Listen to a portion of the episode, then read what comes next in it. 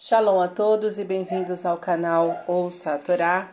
Estamos iniciando uma nova porção semanal, a Paraxá Terumá, que quer dizer coleta. Essa Paraxá inicia no capítulo 25 do livro Shemot, Êxodo, no versículo 1, e nós vamos até o, o versículo 19 do capítulo 27.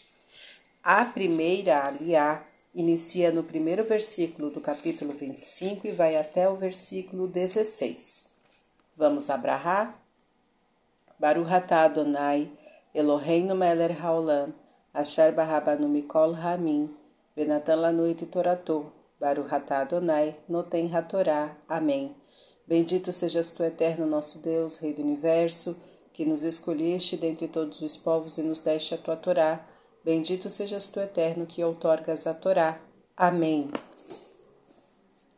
E falou o Eterno a Moisés, dizendo: Fala aos filhos de Israel, e separem para mim uma oferenda. De todo homem cujo coração o impelir a isso, tomareis minha oferenda e esta é a oferenda que tomareis deles: ouro, prata e cobre, tecido de lã azul celeste, púrpura, carmesim, linho e pelo de cabra, couros de carneiros tintos de vermelho, couros de tarrax e madeiras de acácia, azeite para a iluminação, especiarias para o azeite, de unção e para o incenso das especiarias, pedra de ônix e pedras de engaste para o efod e para o peitoral, e me farão um santuário, e morarei entre eles, como tudo aquilo que eu te mostrei, à semelhança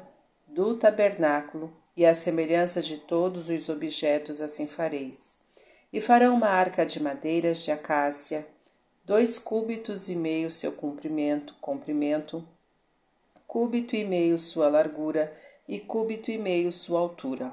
E a cobrirás de ouro puro por dentro e por fora, a cobrirás, e farás sobre ela uma bordadura de ouro em redor, e fundirá para ela quatro argolas de ouro, que poreis sobre seus quatro cantos, duas argolas sobre o primeiro lado e duas argolas sobre o segundo lado, e farás varas de madeiras de acácia, e as cobrirás de ouro, e colocarás as varas nas argolas sobre os lados da arca para levar a arca com elas. E nas argolas da arca estarão as varas, não se tirarão dela, e porás na arca o testemunho que te darei. Amém. Baruch atah Adonai, Eloheinu melech haolam, asher natan lanu Torah temet, v'chayeu lanatah betorreino, Baruch atah Adonai notem hatorá. Amém. Bendito sejas tu, eterno nosso Deus, Rei do Universo, que nos deste a Torá da verdade, e com ela a vida eterna plantaste em nós. Vamos agora aos comentários desta primeira liá. Do versículo 4, tecido de lã azul celeste. Rashi diz que esta lã era tingida com a cor de um peixe chamado rilazon, de cor verde. Versículo 5. Tarrash. Tarrash era um animal multicor, denominado também sasgoná, já desaparecido. 7. Efode. O efode era uma espécie de capa sacerdotal. Versículo 10. A arca. A arca sagrada chamava-se Aron Hashem, Arca de Deus, Aron Aberit, Arca da Aliança, Aron Aedut, Arca do Testemunho, Aron Akodesh, Arca Sagrada, e Aron Os, Arca da Força. Era feita de madeira de, de acácia, chitim, e continha, segundo Rashi Meir, as duas tábuas da lei e o rolo da Torá, Bavabatra 14a. A arca sagrada existiu até o tempo do rei Ioshiarro, que a escondeu num dos departamentos do templo, conforme Shekalim 6.1. De acordo com o Talmud Yomá 52b, desde que a arca desapareceu, desapareceram com ela a garrafa que continha o maná conforme Êxodo 16, 33.